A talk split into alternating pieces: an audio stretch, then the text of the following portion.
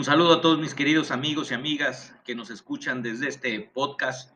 Estamos eh, retomando esta actividad en este nuevo programa eh, que hemos llamado Moy al aire.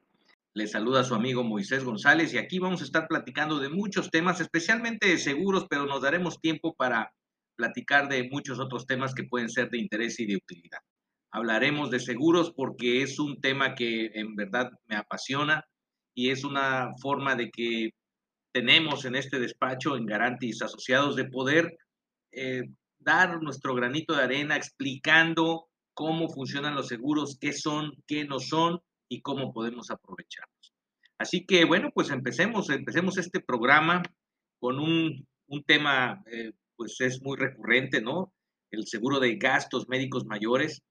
Y, y bueno, pues de repente escuchamos, escuchamos que bueno, se dice que no siempre funcionan los seguros de gastos médicos mayores. Sí, y en mi experiencia, casi 17 años en este momento, pues eh, yo lo he visto y, lo he constatado, he tenido esas experiencias y bueno, pues me consta que sí funcionan. Lo que ocurre es que no siempre tenemos claro qué cubre ese seguro y qué no cubre, ¿no? O cómo puede funcionar. Y hoy platicaremos de ese tema aquí en Moy al aire. Bueno, ¿qué es un seguro de gastos médicos mayores? De la forma más sencilla que yo he encontrado para explicarlo, bueno, pues es un seguro que cubre enfermedades y accidentes que no sean preexistentes. Es decir, si yo ya tengo eh, un padecimiento, pues va a ser muy complicado que una aseguradora lo tome. Existe una posibilidad, ahorita platicaremos de ello. Y bueno, lo mismo pasa con accidentes, ¿no? Eso es, valga la comparación, es como un seguro de auto si yo ya choqué el día de hoy sin seguro y pasado mañana aseguro el auto, bueno, pues este choque que tuve previo a la vigencia o inicio de vigencia del seguro, pues no estará incluido. Algo así funciona. Pero bueno, vamos a ser puntuales, no queremos hacer eh, este episodio largo, tendido, ninguno de nuestros episodios lo queremos así, eh, tedioso, los queremos hacer ágiles y muy puntuales, ¿no? Para que mientras nos escuchas en en tu auto, mientras haces ejercicio, caminas, bueno, pues puedas eh, conocer un poco más de este tema. Sí que vamos a ser muy puntuales, ¿no? La idea es estar con ustedes unos 5 o 10 minutos y platicar de, temas puntuales. Y este es el caso. Bueno, platiquemos cuando no funcionan los seguros de gastos médicos mayores. Bueno, vamos a, dividirlo en al menos cuatro puntos para no decía yo, ser tan extensos, pero son los que, digamos que son el 80-90% de las veces que las cosas no funcionan. Y el primer punto sería preexistencias no declaradas.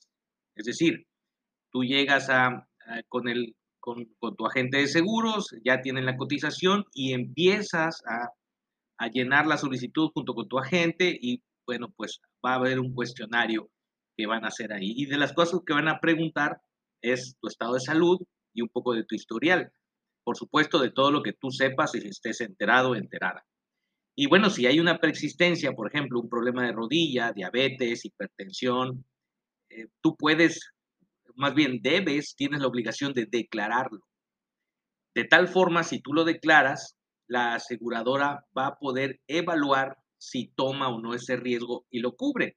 Probablemente pida información médica probablemente pida algún informe de tu médico tratante o haga algunos exámenes de, pase médico para exámenes de sangre, eh, tal vez un electro o probablemente una revisión con, un médico de ellos. Eso tiene, no tiene costo para ti. Lo que quieren es encontrar, eh, pues sí, argumentos que les permitan evaluar el riesgo y saber si aceptan ese riesgo o no lo aceptan pueden aceptarlo con algunas condiciones, extra prima o tiempos de espera eh, este, extras a los que trae las, la póliza, las condiciones generales. Y ya te lo ponen a consideración si tú lo aceptas o no, y bueno, se emite o no la póliza. Y, y bueno, cuando no procede, en este caso, cuando tú tienes una persistencia y no se declara. Si más adelante en, en, la reclamación de un siniestro surge esta persistencia, eh, pues no va a poder ser tratada, ¿no? O sea, ya, ya tengo un problema aquí de hipertensión, no lo declaro, entro a, la póliza, me espero ahí uno o dos años y luego llego y reclamo eh, pues reclamo en, este caso el tratamiento por hipertensión y bueno, pues resulta que se comprueba que había preexistencia, bueno, pues no procede. Otro caso que tiene que ver con las condiciones generales. En las condiciones generales viene eh, un, punto que tienes que conocer muy bien, que son los tiempos de espera. Es decir, eh, cuando tú contratas la póliza, hay ciertos padecimientos que se van a cubrir hasta que pase determinado tiempo. A partir de entonces, bueno, pues se cubre, ¿no? Ejemplo, un ejemplo muy claro de esto es parto. Una dama está embarazada y tiene a su bebé. Como no sabemos exactamente eh, pues el tiempo de embarazo y no sabemos si puede ser una preexistencia, entonces lo que las condiciones generales hacen es poner un tiempo de espera que sirva como un juez, ¿no? Un juez que diga, bueno, es, e, este, el parto, si pasa de este punto, no había preexistencia. Si no pasa de este punto, bueno, pues sí había preexistencia. ¿Y cuál es ese tiempo? Normalmente son 10 meses después de contratada la póliza. En términos eh, generales, si un bebé nace 10 meses después o más, después de 10 meses de contratada la póliza, pues en forma lógica se entiende que al momento de la contratación de la póliza no había embarazo, ¿no? Más o menos esta es el, eh, la forma en que funciona tiempo de espera. Así la lista la ponen muy clara, no es una lista interminable ni hay cartas ocultas. Este, viene muy clarita, así que te invito a revisar esa lista en las condiciones generales de tu póliza para que sepas cuáles son esos tiempos de espera. La otra es, em, otro punto que nunca va a cubrir ningún seguro, es cuando la reclamación eh, tiene consigo o, es consecuencia de eh, mala fe, dolo, negligencia o la comisión de un delito. Por ejemplo, tengo el seguro de gastos médicos mayores. Y bueno, pues reclamo, eh, no sé, heridas en el cuerpo que resultan porque la persona que reclama pues se tira por una ventana porque estaba asaltando un banco, ¿no? Estoy suponiendo. Bueno, como estaba en la comisión de un delito, bueno, va a ser muy difícil que la aseguradora, este, pues, pues tome como válida la reclamación. Entonces, esa yo creo que no tiene ninguna explicación extra que dar. Habrá un rechazo cuando haya negligencia, dolo, mala fe o bien la comisión de un delito, ¿no? Dentro de la reclamación o el origen de la reclamación. Luego viene un punto muy común Aquí hay que asesorarse muy bien. Se necesitan siempre en este tipo de seguros agentes expertos, expertos y con experiencia. Hay muchos agentes muy buenos, con mucha experiencia, este, que conocen las condiciones generales y cómo funcionan esos productos. Y, bueno, pues hay otros que no, ¿verdad? Que seguramente están en formación o llegarán a ser expertos, pero eh, tú que me escuchas, como asegurado tienes que pues, revisar esta parte, ¿no? Que la persona que te atiende sea un experto en este tema. Y bueno, tiene que ver esta, este rechazo, este punto que voy a hablar ahorita, con omisiones o inexactas declaraciones al momento de contratar el seguro. Y ese es un asunto legal.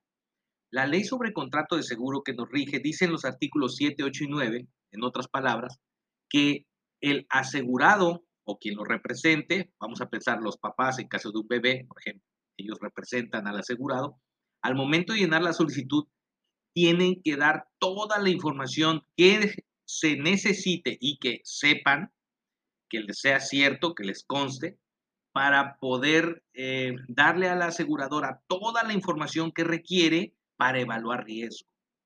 Dice la misma ley en el artículo 47 en caso de omisión o inexacta declaración al momento de llenar la solicitud, el contrato será nulo sin responsabilidad para la aseguradora.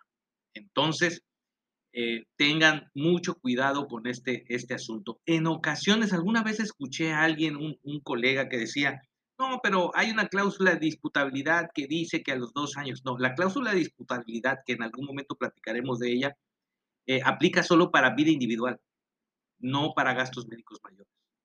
Entonces, mucho cuidado con eso.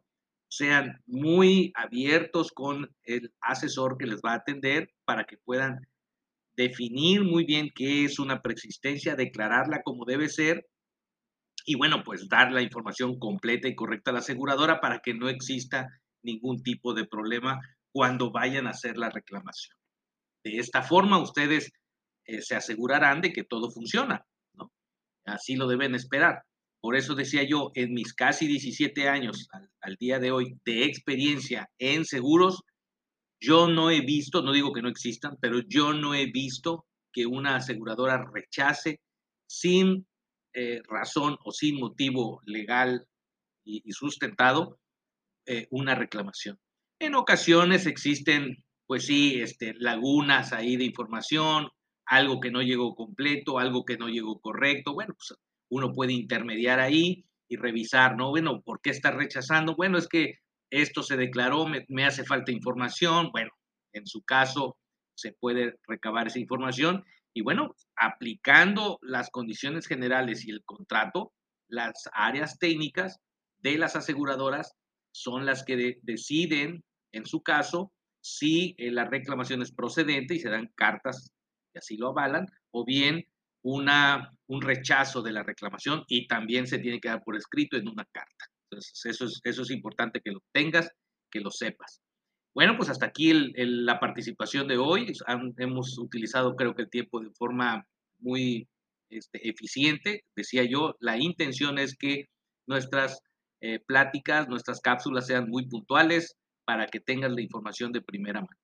Síguenos en nuestras redes sociales. Mi nombre es Moisés González. Aparezco en Instagram como Moy González MX, en LinkedIn como Moisés González y bueno, pues en nuestro sitio web eh, garantis.com.mx.